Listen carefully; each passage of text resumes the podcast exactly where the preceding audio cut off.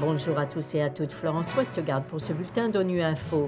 Au menu de l'actualité, le Conseil de sécurité examine la situation en République démocratique du Congo. À Genève, le chef des droits de l'homme des Nations Unies exprime sa préoccupation concernant la situation sécuritaire et humanitaire dans ce pays. Enfin, des étudiants en République centrafricaine sont sensibilisés aux violences basées sur le genre. Le Conseil de sécurité a examiné aujourd'hui la situation en République démocratique du Congo. Présentant son rapport, la représentante spéciale du secrétaire général dans ce pays, Bintou Keta, a indiqué que la RDC continue de faire preuve de résilience malgré les immenses défis auxquels le pays est confronté. Pour elle, les performances macroéconomiques encourageantes du pays en attestent. Elle se félicite aussi de la publication du calendrier électoral qui fixe les élections présidentielles et législatives au 20 décembre 2023. On l'écoute. Cette augmentation budgétaire est porteuse d'espoir.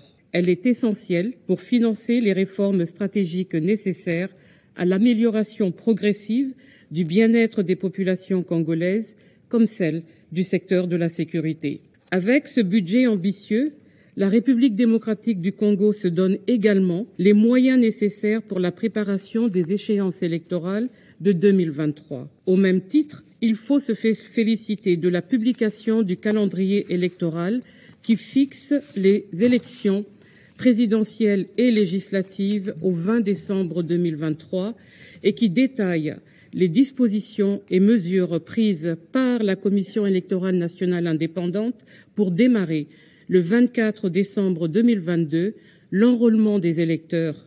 Je voudrais donc réitérer ici la disponibilité de la MONUSCO à travers ses bons offices à promouvoir un dialogue constructif entre les parties prenantes afin de renforcer un environnement politique favorable à un processus électoral transparent, inclusif et apaisé qui verrait une participation active mais non violente de tous les acteurs politiques ainsi que celle des femmes et des jeunes. Le chef des droits de l'homme de l'ONU a exhorté vendredi à Genève la communauté internationale à continuer à inscrire à son ordre du jour la situation sécuritaire et humanitaire en République démocratique du Congo. Cet appel de Volker Turk intervient au lendemain de la publication d'une enquête préliminaire faisant état d'un massacre commis fin novembre par les rebelles du M23 dans deux villages de la province du Nord Kivu. On l'écoute.